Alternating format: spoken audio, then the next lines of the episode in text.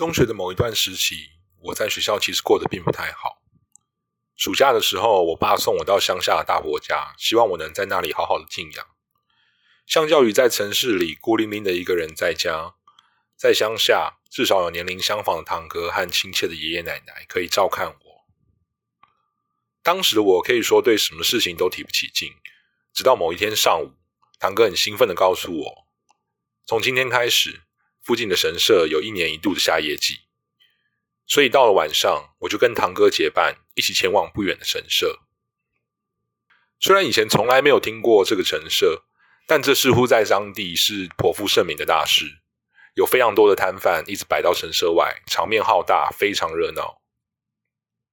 我终于了解上午堂哥兴奋的眼神从何而来，原来堂哥跟一群朋友约好在神社碰面，而这一群朋友中有堂哥的女朋友。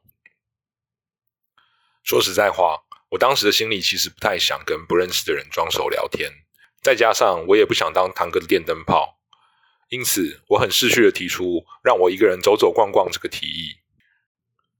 虽然是第一次去这个神社，但我并没有感到有什么不安。我不是小孩子了，不认为会有什么样的状况我无法应对。再加上自从到乡下，总有人密切关注我的动向，难得的独处反而让我感到很轻松。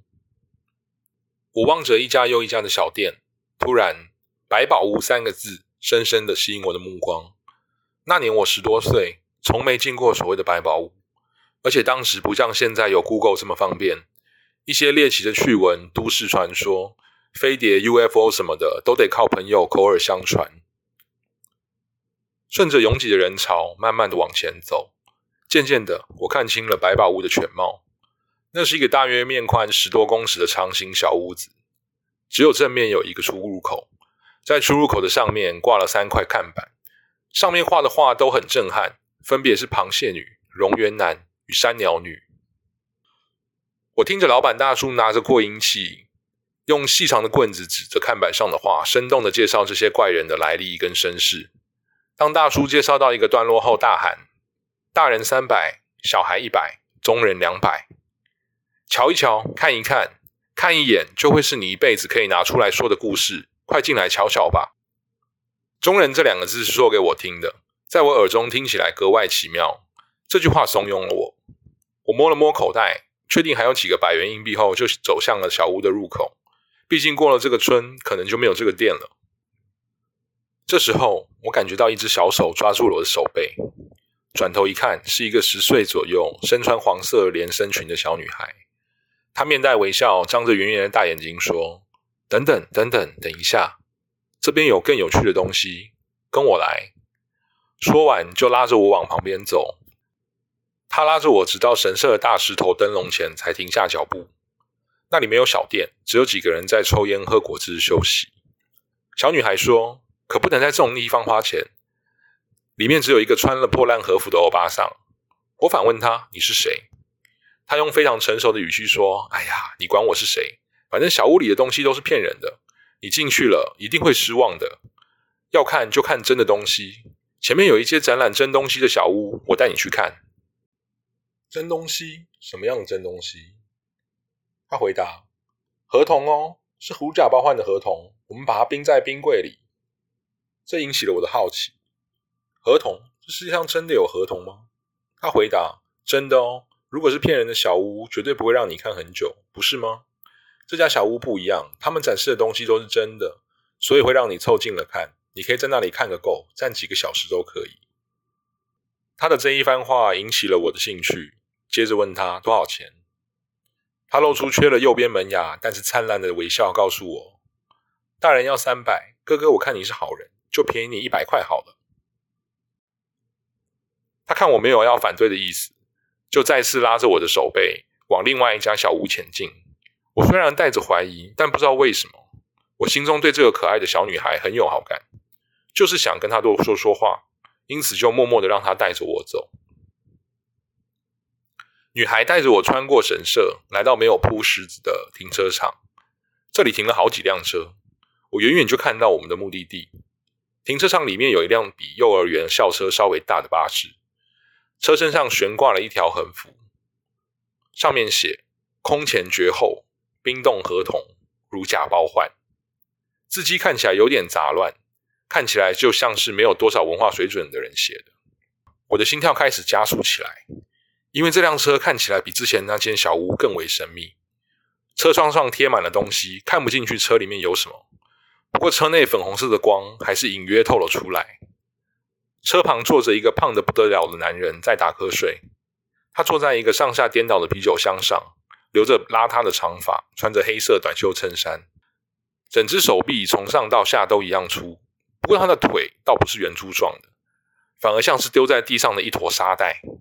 而他整个人从稍微远的地方看，就像是一滩。淤泥堆积成的小山，要先付钱。在我正准备进去的时候，那个胖男人这样说。我还以为他眼睛是闭着的，可仔细一看，才发现他正从细细的眼缝里盯着我看。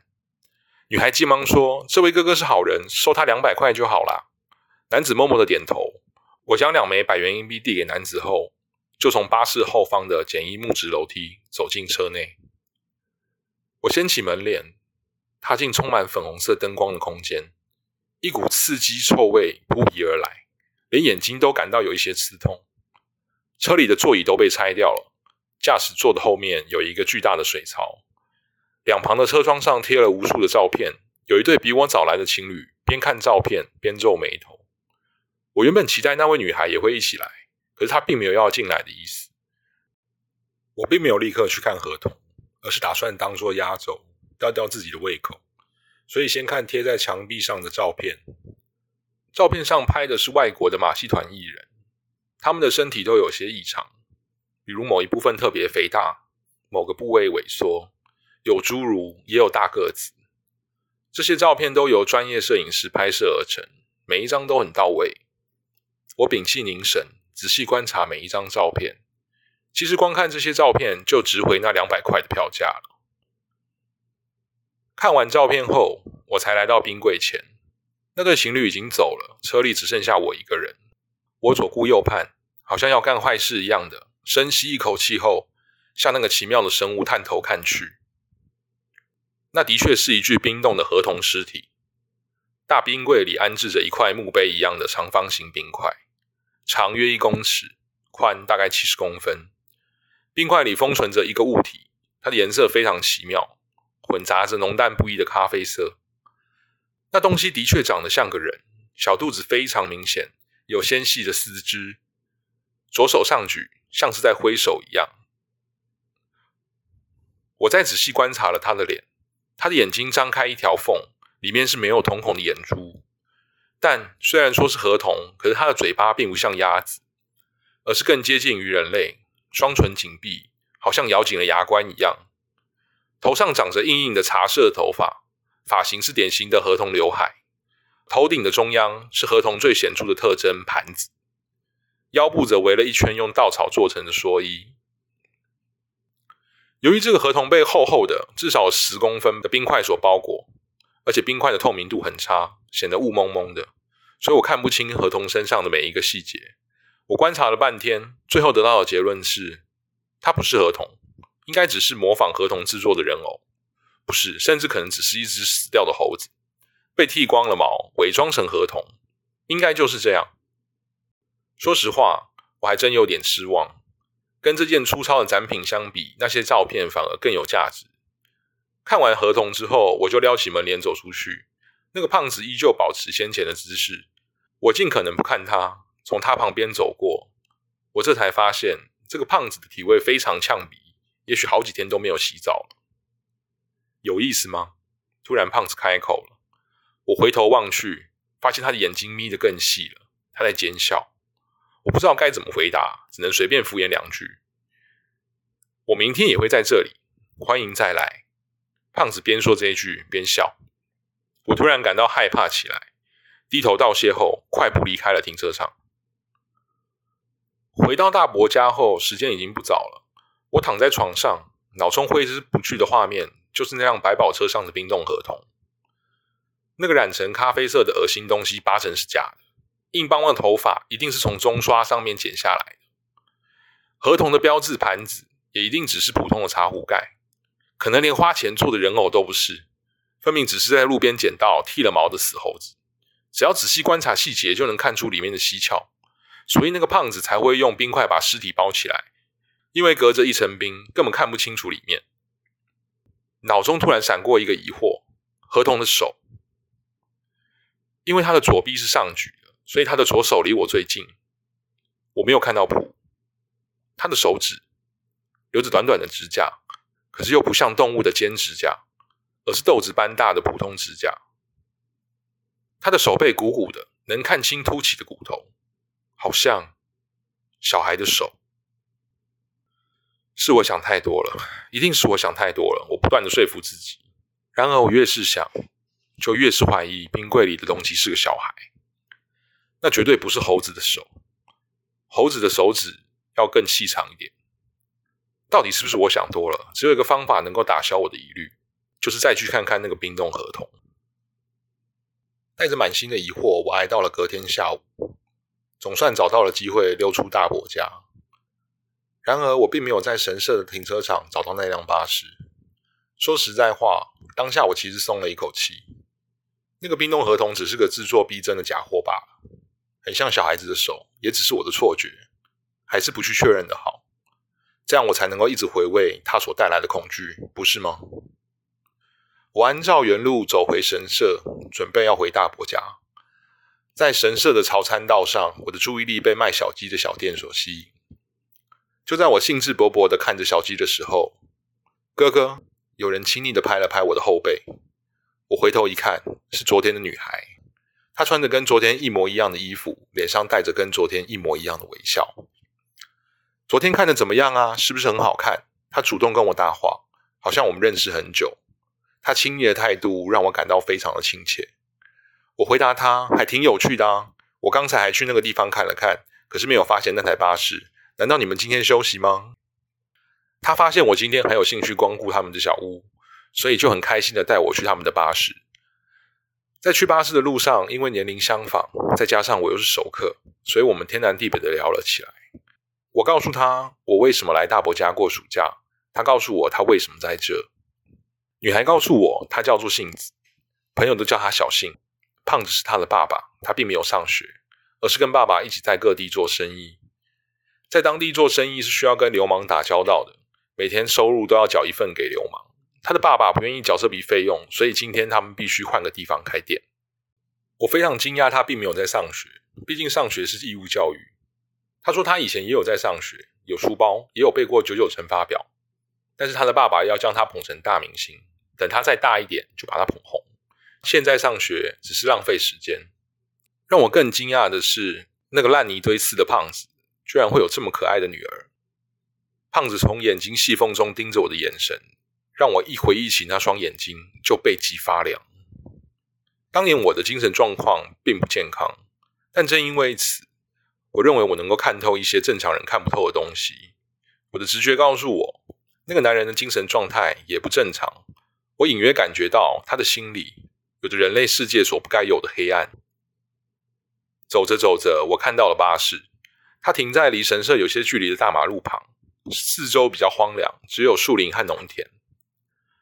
隔着距离，我看到两个高大的男子背对我们，围住了那个胖子，而胖子依然坐在啤酒箱上，纹风不动。看到这样的状况，小新拉着我躲到旁边的树丛，想静静的等待事情过去。只见那两名男子一直在逼近胖子。为了接下来说明方便，我会用 A、B 称呼那两名男子。A 很用力的拍了胖子一下，但胖子不为所动。B 见状就抓住胖子头发，想要把他拽起来。但就在这个时候，胖子突然站了起来，他用他两只巨大的手钳住 B 的头，B 露出了很痛苦的表情。见状，A 赶快抓住了胖子粗壮的手臂，但是胖子巨大的手并没有放开 B。接着，胖子一使劲。咔嚓的一声，B 的头就转了一百八十度。胖子松了手后，就瘫在地上。然后胖子挥起他像树干粗的手臂，砸在了 A 的头上。A 的眼神顿时变得空洞。我本来以为他大概脑震荡了，可是当胖子的手一拿开，我才发现 A 的头顶上被硬生生的插进了一根像是圆珠笔的杆子。A 惨叫一声，倒在地上，像瞎子一样的抽动、抽动、抽动。然后就再也不动。小信，昨天那位小哥，胖子突然开口了。原来他早就察觉到躲在树丛里的我们。我的脑中一片空白，缓缓的走向胖子。当下，我认为我自己大概也会像那两个男人一样见阎王。放心吧，我不会把你们怎么样的。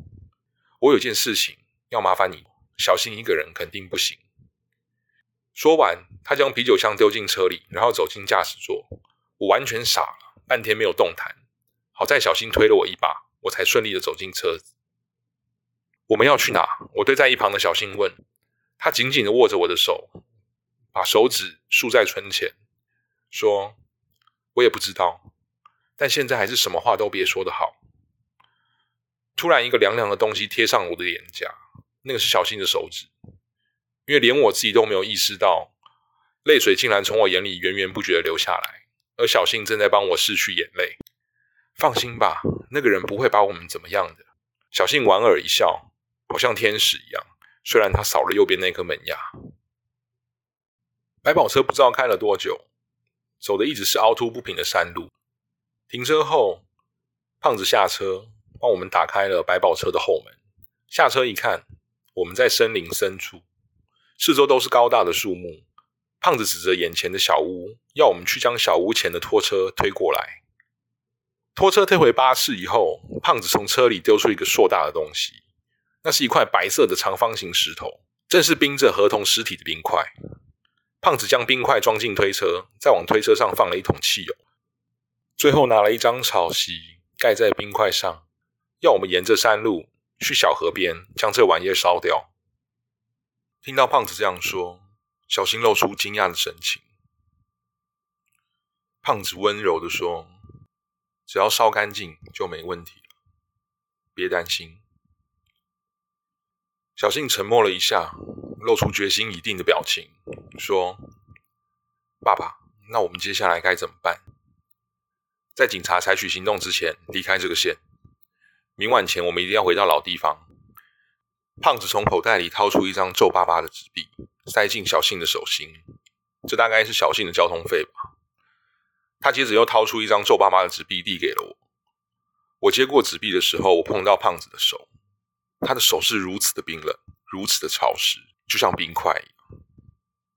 接着他说了一句我不想听到的话：“我和你一定会再见面的。”我们一起目送胖子的百宝车远去。开始在山路上推着拖车，不知道推了多久，我实在按耐不住心中的疑问。我能问你一个问题吗？你爸爸是怎么搞到那具合同尸体的？我昨天看到的时候就很纳闷，那尸体做的很逼真，不可能是真的吧？如果那是真的，那你爸爸有什么好怕的呢？何必特地烧掉他？果不其然，小新的表情越发困惑了。烧合同这件事情非常奇怪。因为就算合同是假的，这件事也绝对不会比刚才胖子杀了两个人严重。小信轻描淡写的告诉我：“没错，合同是假的，那是请特赦公司做的假人，做的很精致，但终究是假的。只要客人仔细观察，还是会察觉，所以我们才把它冰起来。我察觉到他仍然在说谎，但我没有继续问下去。我继续拉着车，小心在后面推。”我们一言不发的在山路上走了不知道多久，终于，我们来到了反射着月光的小河。小新一直没有吭声，我以为他累坏了，但实际上并非如此。我转头一看，发现小新已经哭成了泪人。我赶快冲到他的身边，仔细一看，他的手臂上多出了好几个牙印。由此可见，他大概是边推车边咬自己的手，免得自己哭出声来。我急着问他：“你为什么要咬自己？”他沉默了一下，激动的掀开盖在冰块上的草席，抱着大半溶解、透明度上升的冰块，告诉我：“冰块里是他的弟弟，他的弟弟永志。”他哭着问我：“相信这世界上有神存在吗？”他认为神根本不存在，因为当他最绝望、拼命祈祷、哭喊着神的时候，神没有帮助他。但是恶魔肯定存在，因为恶魔帮了他。随着天越来越亮，冰块也融化的更彻底。我在朝阳下第一次看清了小新弟弟的尸体。现在看上去不那么像合同了，但非常遗憾的，他也不像人类的小孩。他浑身漆黑，皮肤跟树皮一样皱巴巴的，就好像在冰箱里腐烂的黄瓜，连虫子都不想靠近。我再三追问，但是小新就是不告诉我他弟弟是怎么死的。他只说弟弟只有四岁，很喜欢唱歌，会叫小信小姐姐。说完，小新就把汽油浇在弟弟身上，仿佛在清洁他弟弟的遗体一样。接着，他点亮打火机，靠近弟弟的遗骸，伴随着一声声响，汽油猛然起火，火柱窜得比小信头顶还高。在高温的烧烤之下，遗骸的皮肤冒出无数的水泡。小信哭喊着永志的名字。在这之后，到我长大出社会之前，我仍会不时的梦见小信说“神明不存在”的那张脸。神明没有救我，但恶魔救了我。睁开眼后，我总会思索这句话的含义。多年之后的一个周五晚上，我在池袋与同事吃完晚饭，准备回家。我在车站的东口上了计程车，车开到荒川岸边的时候，遇上了红绿灯。我无意中的四下张望，只见土堤下的僻静小路上。停着一辆似曾相识的车，我简直不敢相信自己的眼睛，还以为是喝多了。然而我再怎么揉眼睛，眼前的景象都没有变。我看到的就是那辆百宝车，跟我中学时候看到的如出一辙。车体侧面依然写有“空前绝后，冰冻合同”。当时已经一点多了，我只犹豫了一下，便毅然下了计程车。巴士周围异常安静，我绕到巴士后面一看，果然有个坐在啤酒箱上的男人，但是他看起来已经没有当年那么大了，也许是因为我长大了吧。他依然很胖，但却比我记忆中矮了许多。唯一能够让我感到时间流逝的，就是他头上快要花白的头发。入口的附近放着一个四四方方的饼干盒，上面放了一块纸板，写着“大人五百，小孩三百”。丢了枚百元钱币之后，进去缓缓拉起门帘，走进车里。车里的景象与以前没有丝毫变化。我自己好像穿越了一条时光隧道，回到了那天的神社。刺鼻的味道挡住窗户的照片，巨人、侏儒也跟当年一模一样。驾驶座后面依然有个大冰柜，冰柜的盖子依然开着。我战战兢兢的朝冰柜看去。里头依然是一块墓碑似的冰块，冰块里依然有一个合同，腰上卷着蓑衣，头顶白盘。他没有尖尖的嘴巴，但脸颊凹陷的很厉害。这个合同和我当年看到的有两点不同。第一个不同是，眼前这个合同的胸部微微隆起，而第二个不同的地方是，他没有右门牙。我不是说了吗？我们一定会再见面的。胖子的声音从我耳后传来，他依然眯着眼睛，嘴角扬起，露出骇人的微笑。我一看就知道，你跟我是同类。胖子缓缓的靠近我，大巴的地板发出恶心的声响。我问他：“小信，小信他怎么了？”胖子哈哈大笑的拍了我的肩膀。与我一起凝视着合同，告诉我，那孩子嫁人了，她现在过得很幸福，她一直很想你呢。